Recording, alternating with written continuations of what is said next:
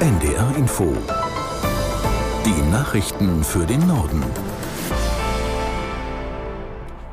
Um 13 Uhr mit Tarek Yusbashi.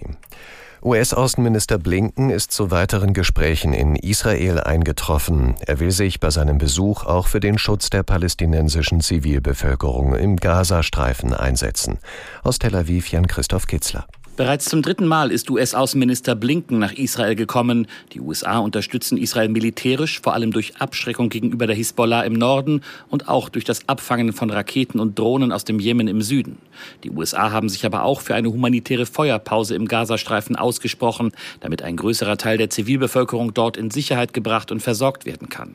Im Norden hat Israel nach Berichten der staatlichen libanesischen Nachrichtenagentur Ziele im Grenzgebiet beschossen. Gestern hatte die Terrormiliz Hisbollah, die den Süden des Libanon kontrolliert, nach eigenen Angaben israelische Militärposten mit Mörsern, Panzerabwehrraketen und Drohnen angegriffen. Das war der heftigste Beschuss seit Kriegsbeginn. Für den Nachmittag ist eine Rede des Generalsekretärs der Hisbollah Nasrallah angekündigt. Er würde sich erstmals in diesem Krieg äußern.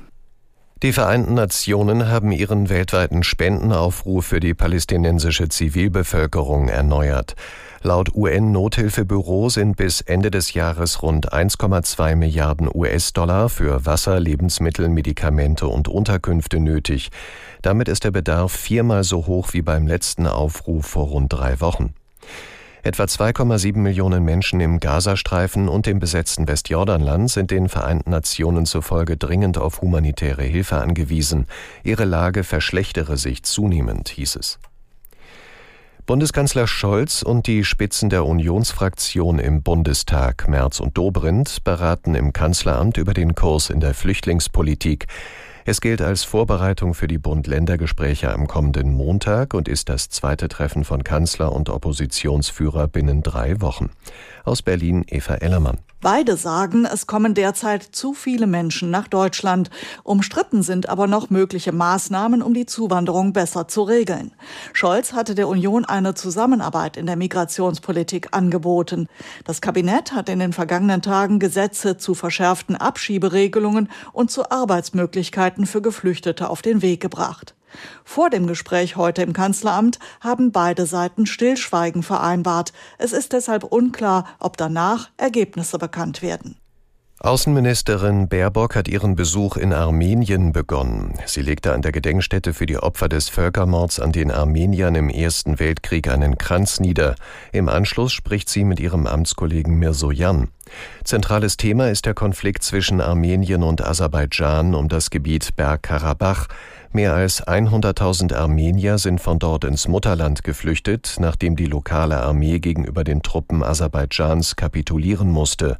Armenien spricht von Zwangsumsiedlungen. Morgen wird Baerbock auch nach Aserbaidschan reisen.